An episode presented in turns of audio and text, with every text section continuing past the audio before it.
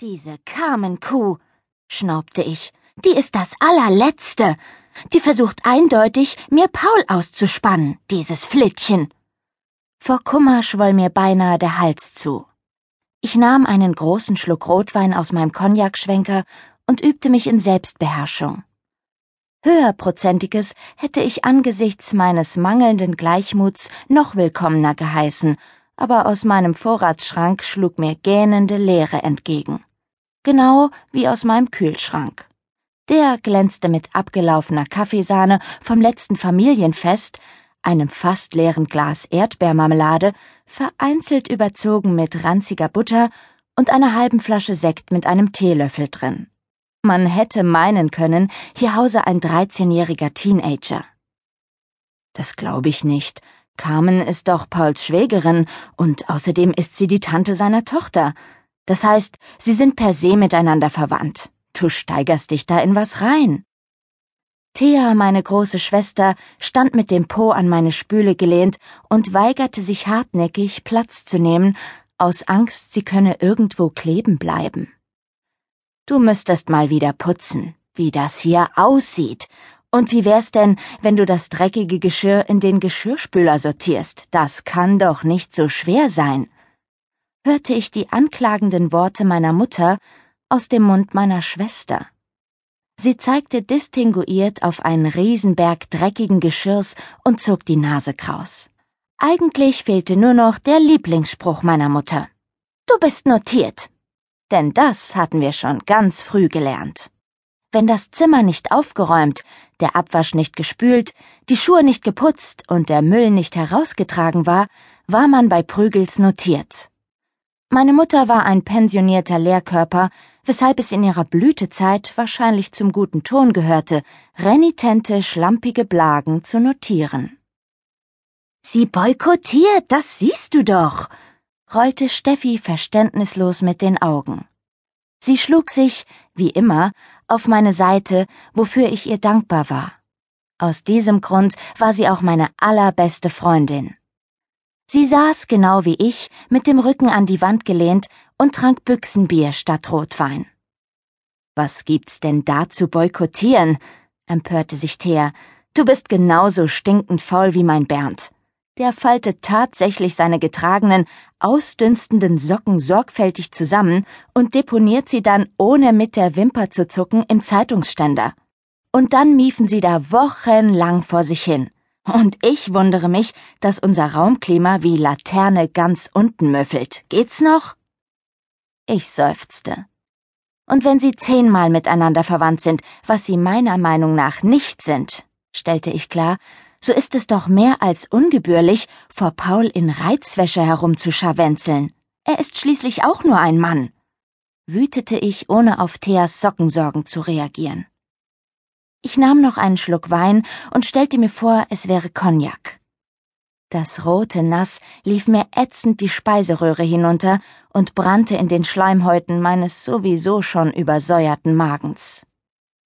Obwohl ich bereits am zweiten Glas nippte, war ich immer noch stocksauer und bedauerlicherweise stocknüchtern. Und was hat das mit deiner versifften Küche zu tun? fragte Thea, die nicht daran dachte, Ruhe zu geben. Na, gar nichts. Mach doch nicht so ein Gewese um diese scheiß Küche. Die Paula hat jetzt echte Probleme. Solange sie selber nicht stinken tut wie ein Wiederhops, ist das doch wurscht. Und was heißt eigentlich per se? Können die Leute kein vernünftiges Deutsch mehr sprechen? Immer diese Fremdwörter. regte Steffi sich auf. Per se bedeutet an sich oder für sich genommen, erklärte ich mütterlich.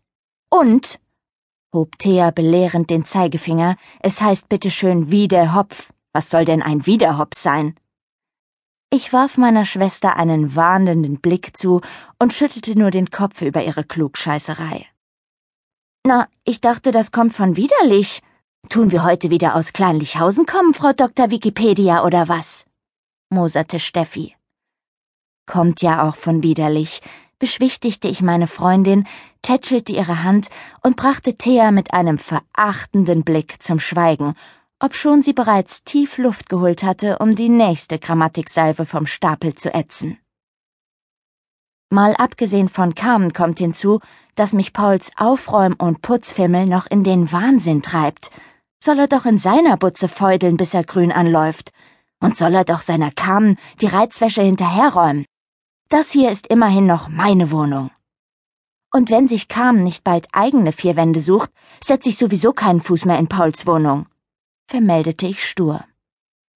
Also ich finde ja per se, machte Steffi eine wichtige Miene, dass Paula recht hat. Carmen ist jetzt seit drei Monaten in Berlin und da hätte sie sich schon längst eine eigene Butze suchen können. Oder heißt Paul neuerdings Motel mit Nachnamen? Thea schob ihre Augenbrauen zusammen. Also, dass sich Carmen bei Paul eingenistet hat, finde ich auch besorgniserregend. Aber du kannst Paul nicht als Pedant betiteln, nur weil er sich hier unwohl fühlt. Hast du dich mal ernsthaft hier umgesehen? Sie zeigte wieder auf den Berg mit dem versifften Geschirr und hielt sich demonstrativ die Nase zu. Ich rollte mit den Augen. Ja, schon, aber so schlimm ist es ja nun auch wieder nicht, bagatellisierte ich, obwohl mein näheres Umfeld ganz offensichtlich Messi-Tendenzen aufwies. Ich stand auf und öffnete das Fenster. Ich konnte mir meine Unlust am Saubermachen ja selbst kaum erklären und es war mir unangenehm, dass man mich daraufhin ansprach. Deshalb lenkte ich wieder um auf Thema Carmen. Und ganz genau genommen ist Carmen ja auch nicht irgendeine Verwandte von Paul. Sie ist die Zwillingsschwester seiner verstorbenen Frau. Ihm muss es geradezu so vorkommen, als sei seine Franziska von den Toten auferstanden. Ihr solltet mal sehen, wie er sie anstarrt, grollte ich verzweifelt. Das finde ich aber auch gruselig, merkte Steffi an. Willst du diesen Kampf wirklich aufnehmen? Da tritt eine Frau in Pauls Leben, die haargenau so aussieht wie seine tote Frau. Wie würdest du denn an seiner Stelle reagieren? Ich zuckte ratlos mit den Schultern. Paul findet es okay und überhaupt nicht merkwürdig, den Schatten seiner toten Frau durch die Wohnung huschen zu sehen. Ich bin die Einzige, die sich daran stört. Ich nahm noch einen Schluck Wein und lehnte meinen Kopf an die Wand. Ist doch klar, dass Paul das nicht stört. Jetzt hat er gleich zwei willige Frauen um sich, hetzte Thea. So sind die Männer nun mal. Warum geht sie nicht einfach dahin zurück, woher sie gekommen ist, nach Amerika? Taucht hier einfach aus dem Nichts auf und nistet sich bei meinem Paul ein, in meinem Leben. Erstens nutzt sie Paul aus, Zweitens baggert sie ständig an ihm herum. Und drittens ist es ihr Schnurzpiep egal, ob ich das mitbekomme oder nicht. Heute Morgen haben Paul, Annika und ich in der Küche gefrühstückt. Ihr hättet sehen sollen, wie Carmen in ihrer Reizwäsche in die Küche promeniert ist. Und wie sie sich dann wie Dieter von Thies höchstpersönlich nach unten geregelt hat, um im Unterschrank ausgiebig nach dem Toaster zu suchen. Ihr würdet mich verstehen. Paul wäre beinahe das Brötchen aus dem Mund gefallen. Der hätte die Schrippe quasi trinken können, so wie ihm der Sabber aus dem Mundwinkel tropfte. Vor allem steht der Toaster seit Jahren im Oberschränkchen, und das weiß Carmen auch, dieses Miststück. Ich war jetzt seit drei Jahren mit Paul zusammen und per se trug er mich auf Händen.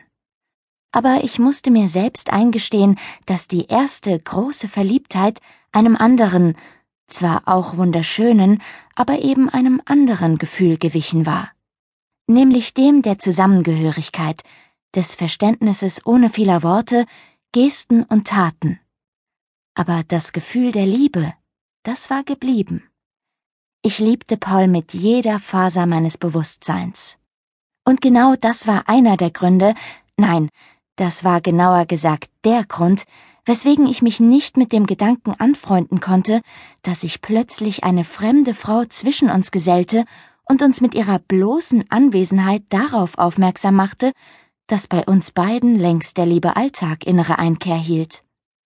Das hatte ich alles schon einmal erlebt, in früheren Beziehungen. Dazu kam der Umstand, dass ich mich maßlos über mich selbst ärgerte. Hatte ich Paul doch zu Anfang unserer Beziehung unmissverständlich klargemacht, dass im Leben einer Paula Prügel niemals so etwas wie eine Ehe zustande käme. zweifelte ich